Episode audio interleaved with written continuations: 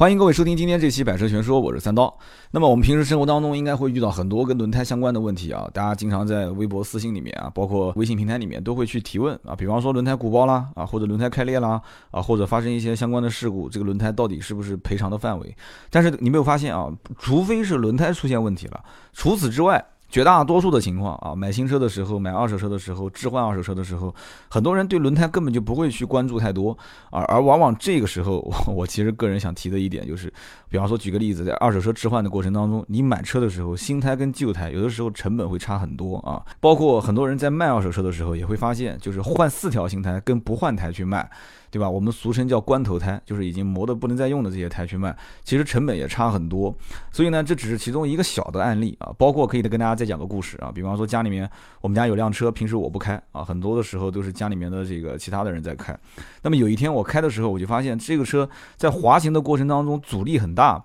而且车子在滑的过程中，车子有点一点这种晃动啊，有一点晃动。当时我停到路边，我就检查四条轮胎啊，发现左前轮明显的溃气啊，这么明显的溃气，竟然家里面没人去把这个车啊 开到这个补胎店去补个胎。所以就说明啊，很多人，包括三刀身边的人啊，对这个轮胎可能都不是很重视，而且平时只管开啊，也不管修，也不管保养。那么轮胎还是跟人的呃家里面每一件衣服啊，或者每一个电子产品啊，就跟你身边的每一样东西都一样，他也需要你去了解他、关心他啊，这是非常重要的。所以呢，当时我就把这个轮胎拿到补胎店去补啊。当时我是这么问他的，我说为什么我们这个小区里面好像经常有人要补胎？我经常看到有很多熟面孔。啊，有很多熟的车牌号停在那个车，就是补胎店门口去补胎。然后我的车也是隔几个月家里面就用的多的那些车都会去补。然后老板就跟我讲说，很很简单啊，这道理很简单，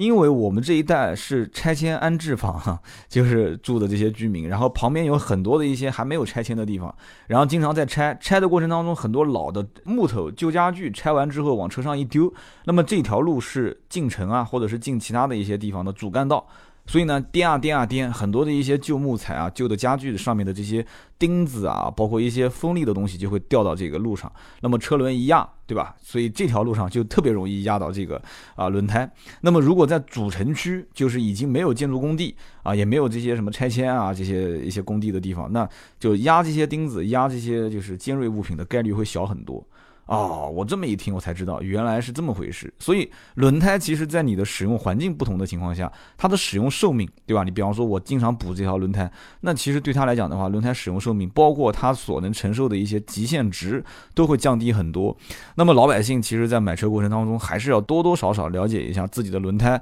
到底是什么品牌、什么型号啊，到底它的性能怎么样。那么我们这两期节目呢，是跟米其林官方合作啊，所以呢，也更希望大家多去了解一下米其林官方的轮胎的网站啊。百度搜索米其林啊，肯定就能搜到他们官网。那么新浪微博可以去搜索米其林乘用轮胎啊，也可以看到它的官网。我们因为跟米其林合作，所以呢，在百车全说的官方微博啊，大家可以搜一下百车全说，我们会有抽奖，转发艾特三个好友啊，我们明天就会抽出啊几个奖项，然后这个奖项呢。提供的礼品都是由米其林官方提供的啊，很多都是限量版的啊，所以呢，大家一定要去登录官方微博啊，百车全说搜一下，就可以看到我们这个转发有奖的这个抽奖活动。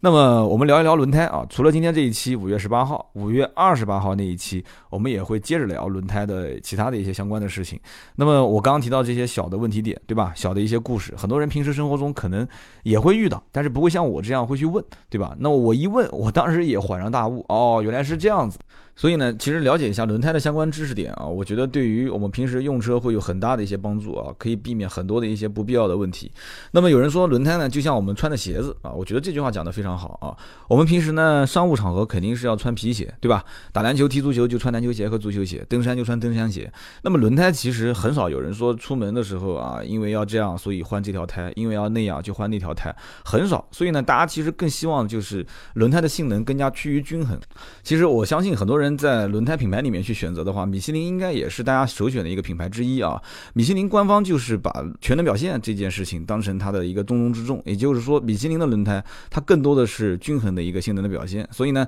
大家在选择轮胎的时候，应该会发现，并不是需要一个特别特别某一项性能很优异的啊。因为我又不是出去赛车，或者是在一个很特殊的路面啊，长期在这一条路面上去开，大多数的还是会应付很多的不同的路况，所以均衡表现是非常非常之关键啊。这也是米其林所啊推崇的就是均衡表现的这样的一个理念。那么我们其实有很多人都了解啊，汽车在历史上并不是一上来用的就是充气轮胎啊，就是现在我们用的这种橡胶胎，以前根本就不能叫轮胎，以前只能叫做车轮啊。汽车刚诞生的时候只能叫车轮，那个时候还是什么木质的啊，就木头做的，所以到后来慢慢才开始有人用这个橡胶胎。那么从一八九五年开始。有两个人，一个叫做安德鲁，一个叫做爱德华，他们发明了首条轿车用的充气轮胎。从此以后啊，汽车开始就可以用充气轮胎啊，让整个车辆在驾驶过程中就变得更加舒适。这个安德鲁跟爱德华是谁？就是米其林兄弟啊。所以，一八九五年，米其林兄弟发明了首条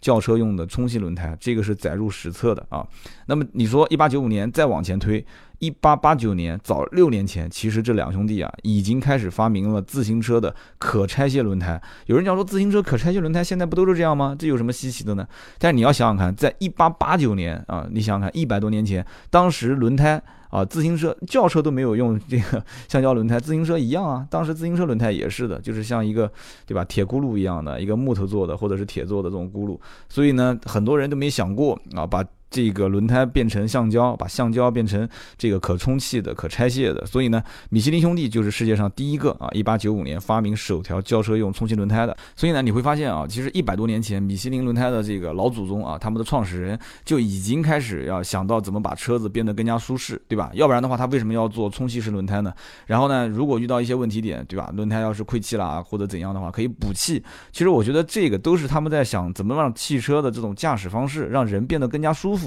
所以现在的话，大家会觉得说，轮胎这个不仅仅是啊，就是一个橡胶制品，这个轮胎本身它就会有一个非常非常复杂的一个结构。大家应该看过这个轮胎相关的一个切面图啊，就是一个从侧面直接切开来，然后看到它里面每一层结构。轮胎本身就是一个有两百多种原材料去制成的一个复合材料产品啊。这说起来有点复杂，这个话怎么理解呢？其实很简单，你看一看轮胎的结果就可以了啊。很多人说轮胎不就是厚厚的一层橡胶，仅此而已嘛？啊，完全不是这样的啊。大家可以想想看啊，如果你今天要订阅“轮胎”两个字，回复我给你推送一篇关于米其林官方提供的啊，关于轮胎制造工艺的详细的图文信息啊。大家在我们的订阅号“百车全说”回复“轮胎”两个字，我推一篇信息给你看，你就可以看到很复杂、很复杂关于轮胎的一个制造工艺的这些相关的文字跟图片。那么，其实轮胎的一个完整的构造应该是怎么样子呢？首先，它有胎面花纹，大家都能理解啊。那么，其次，它有有一个覆盖层，那么还有一个钢丝带塑层，然后还要有一个应力吸收橡胶，然后还。要有一个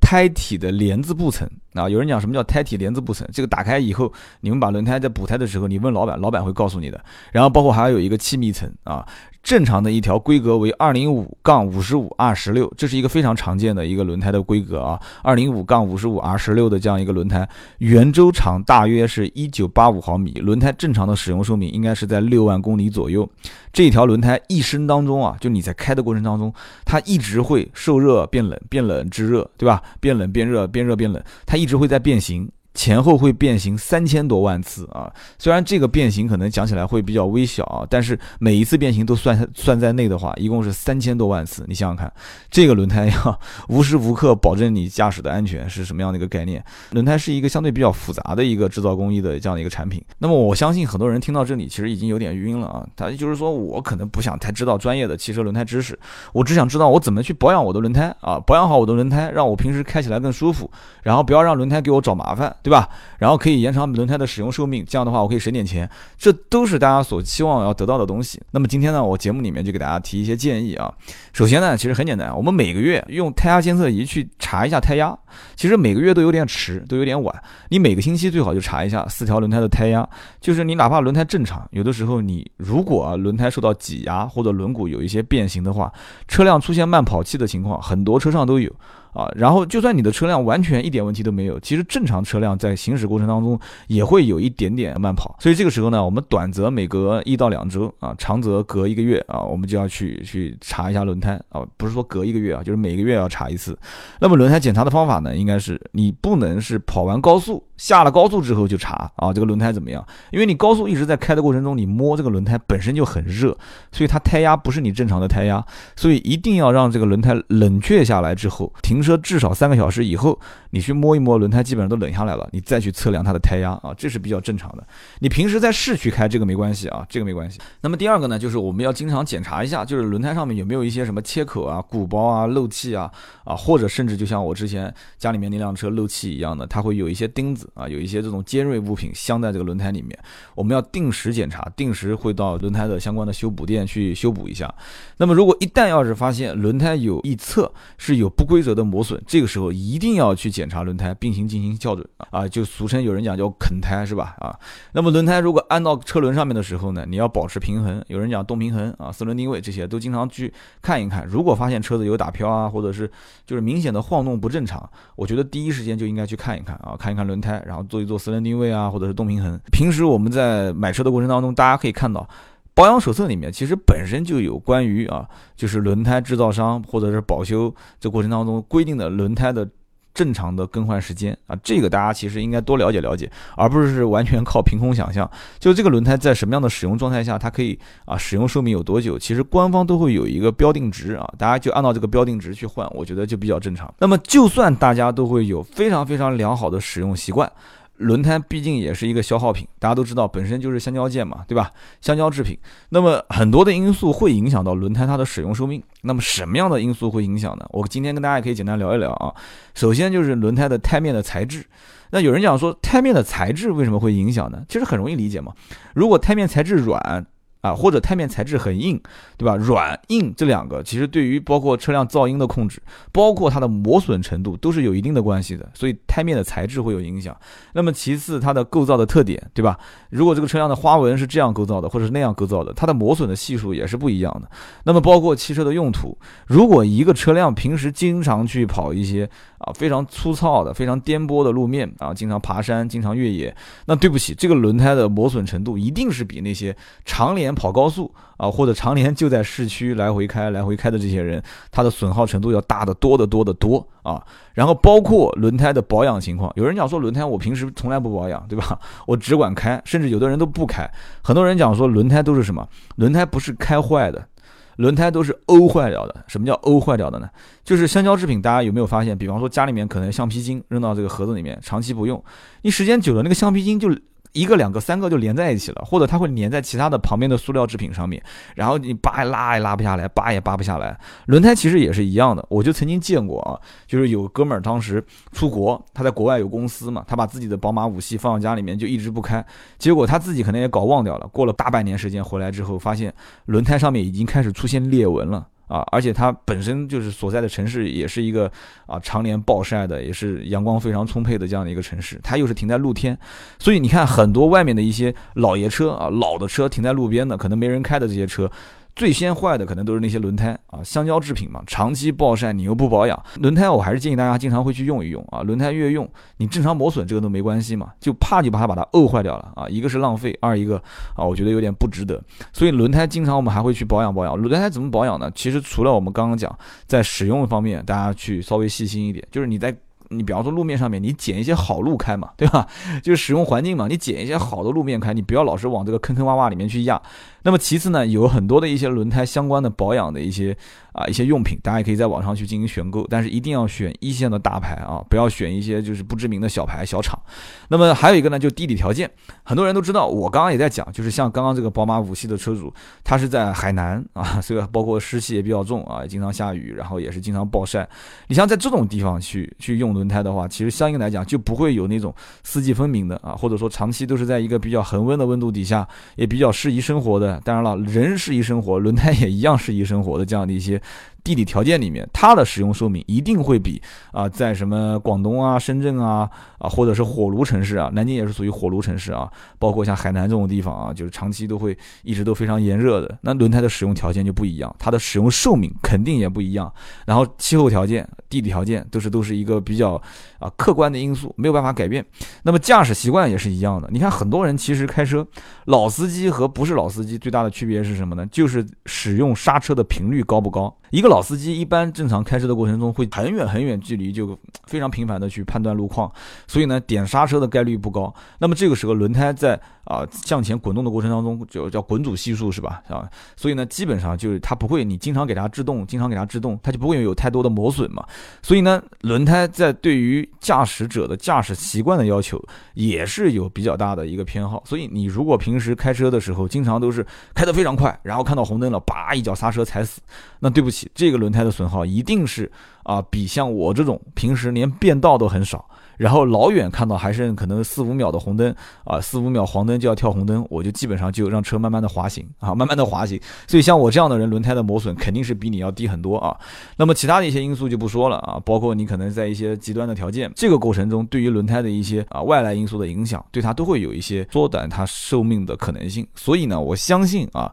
每个人基本上能大体上判断自己的轮胎到底耐磨还是不耐磨，到底该不该换。但是呢。这里面有个小技巧啊，我曾经在节目里面也说过，真正你判断轮胎到底磨损到，我说的就是正常磨损，它磨损到什么程度？每一个轮胎的这个沟槽里面，它有一个极限值的一条横杠啊，你把手伸到这个轮胎的沟槽里面，你围着那个轮胎绕一圈，你会发现有个地方会。搁着你的手，那边有一条小横杠，这个横杠就是啊官方设置到的一个轮胎磨损到极限的极限值。那么磨到跟这条横杠平行的时候，这个胎我们就俗称叫光头胎啊，这个光头胎就要换了啊。那么我相信呢，每个人其实都希望自己轮胎呢更加耐磨，对吧？然后使用寿命更长，对不对？然后同时又有非常出色的抓地力啊，然后同时开起来更舒服，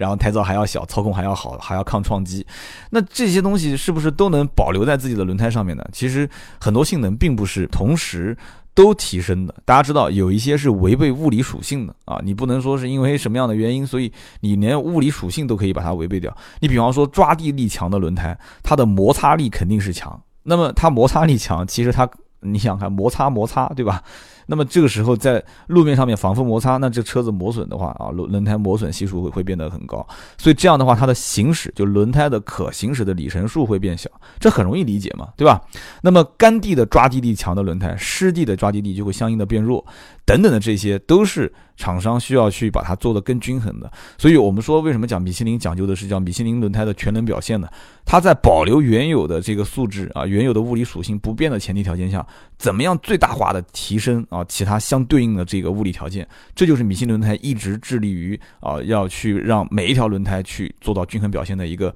观点啊。那么现在目前来看的话，米其林轮胎很多人的口碑还是相当相当不错的啊。大家在选购轮胎的过程当中，我估计很多人首选的轮胎品牌之一就是米其林啊。那么我们去看一看，米其林本身它就有一百多年的轮胎制造历史，这个我刚刚之前也就说了嘛，大家都很清楚这件事情。那么在任何一项指标保证不变的情况下去提升对应的指标，我刚刚前面也说了。简单的讲啊，我们再举个例子啊，简单的讲，就比方说，如何在抓地性能不变的情况下，就我先保留它抓地力啊非常强，达到这个数值之后，我尽量提升它的可行驶里程啊，这个非常容易理解吧？就让这个轮胎的。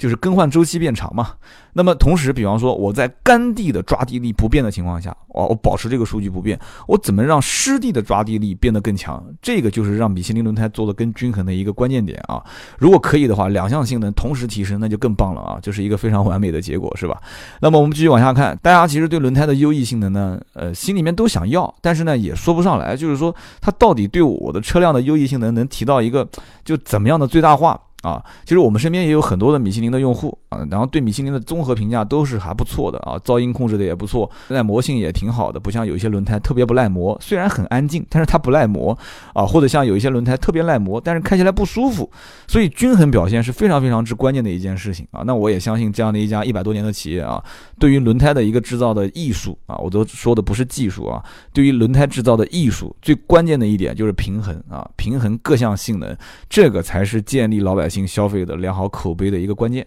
而且大家会发现，其实汽车品牌里面，凡是卖的好的车，都是性能各方面都非常非常均衡的一些车辆。所以呢，这期节目就叫做选对轮胎可以改变一切啊。那么就算选对轮胎了啊，轮胎的在行驶过程中出现的一些问题，我们一定要能及时发现它，从而才能确保行驶安全。所以跟大家讲一讲关于如何检查轮胎啊。首先一个呢，轮胎的不均匀磨损，这是一件非常讨厌的事情啊。很多人都知道有一种情况叫做啃胎啊，就是一侧胎面磨损会大于另外一侧。这种情况其实是很多的一些车辆出现的一些状况会引起的，比方说波纹状高低不平的一些磨损状态啊，或者已经发现有一些些钢丝都开始暴露出来了，或者充气不足啊，或者未校准啊，包括动平衡没做好啊，这些都会造成这样的一些不均匀的磨损。这个一定要及早的把车辆去进行修补啊，去进行一些修复，要不然的话，车辆的不均匀磨损对轮胎的损伤非常之大啊。第二个呢，就是胎面过度磨损。什么叫过度磨损呢？过度磨损其实首先讲它的结果就是过度磨损的轮胎在路面上非常容易打滑。特别是雨雪天气，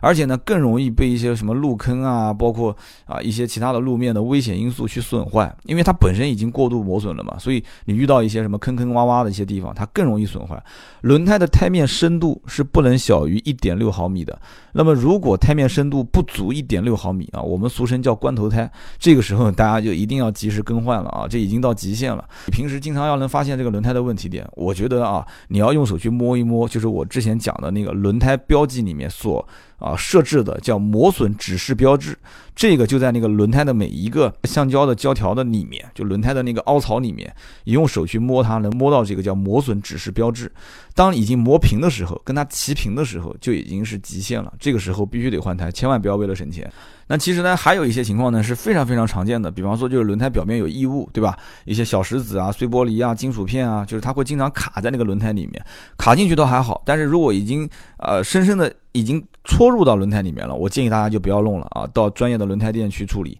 那如果是卡在那个槽里面的话，大家可以啊找一个修理厂，或者是你平时在家里面啊车子停稳的时候，你可以找一些硬物，可以把它给给剔除出来。你在修理厂的话，那可能他也只不过用一些啊小的硬物去帮你把这些什么石头啊、碎玻璃啊、小石子啊把它剔除出来啊。还是那句话，如果已经深深的镶入到轮胎里面的话，还是进行补胎为好。如果这些异物你平时不处理啊，在反复行驶碾压的过程中会越压越深啊，对轮胎的这个磨损啊，包括对它的这个损伤影响也会非常之大。那么第四一点呢，就是轮胎有的时候会受损，对吧？比方说它的正面啊，或者是侧面啊，有一些小裂纹啊、小切口啊。那么这个时候，有的人会问说，到底应该换胎还是不换胎？因为它不太好修补嘛。那么其实三刀给大家的建议是，如果说啊，只是一点点小的小裂纹和小缺口的话，在没有慢跑器也没有鼓包的情况下，应付你日常驾驶的问题不大啊。如果跑长途的话，我建议你还是到呃这个轮胎店去问一下这个轮胎店专业的专家这个。长度啊，或者说你破损的这个位置，需不需要去更换轮胎？轮胎毕竟是连接到每一个车主的生命的啊，是一个车辆的最主要、最主要的安全系数之一啊，一个主动的安全的一个标配嘛。所以呢，大家不要在这方面去省钱，我觉得很关键的啊。那么最后一个就是在每一次换胎的时候，大家记住啊，什么钱都省了，但是这个气门盖不要省啊。换胎的时候记得要把这个气门杆上的小盖子啊，也可以做一些防水处理啊。然后呢，要把这个灰尘也简简单的去处理处理，然后把气门盖。包括这个安装新的气门杆的组件，全部都给更换掉啊！别说把轮胎换了，还用的是以前老的这个气门杆组件，这就不好了啊！所以呢，轮胎啊，大家一定要记住，经常要去检查。只要轮胎一受损，它继续行驶是非常非常之危险啊！如果在检查过程中发现有一些不确定的因素啊，请你一定要跟经销商，就是轮胎的经销商联系，帮忙检查一下，找更加专业的一些轮胎相关的修理厂。那么一旦发现轮胎受损，你要如果继续前行的话，真的很多的意外的事情就在那一瞬间，就那一秒钟的时间。所以大家不要抱太多的侥幸的这种心态。那么呢，同时你一定要注意，就是行驶过程中的感觉，就是你轮胎，其实很多人判断轮胎。出问题都是在开的过程中的这种感觉啊，很多老司机会有啊，新司机的话慢慢开也就自然会有了。行驶颠簸其实就说明这个轮胎可能会出现一些异样，就是你感觉一些不太正常的震动啊，或者是一些颠簸或者一些打飘啊，或者一些情况，你第一个反应首先你先怀疑轮胎啊，其他东西可能你要到啊修理厂去慢慢检查，但轮胎你是最直观的可以看到啊，所以说你在外面开车一定要小心，一定要把轮胎放在重中之重啊，随时可以停下来看一看轮胎。今天这期节目呢，我们就聊一聊关于轮胎的一些相关的小常识、小知识。那么我们一共有两期，除了今天这一期，还有五月二十八号的这一期节目，我们也可以聊啊跟轮胎相关的一些知识。我们因为跟米其林合作，所以呢，在百车全说的官方微博啊，大家可以搜一下“百车全说”，我们会有抽奖，转发艾特三个好友啊，我们明天就会抽出啊几个奖项，然后这个奖项呢。提供的礼品都是由米其林官方提供的啊，很多都是限量版的啊，所以呢，大家一定要去登录官方微博啊，百车全说搜一下，就可以看到我们这个转发有奖的这个抽奖活动。好的，今天这期节目呢就到这里，欢迎大家继续收听我们的下一期节目，选对轮胎，改变一切。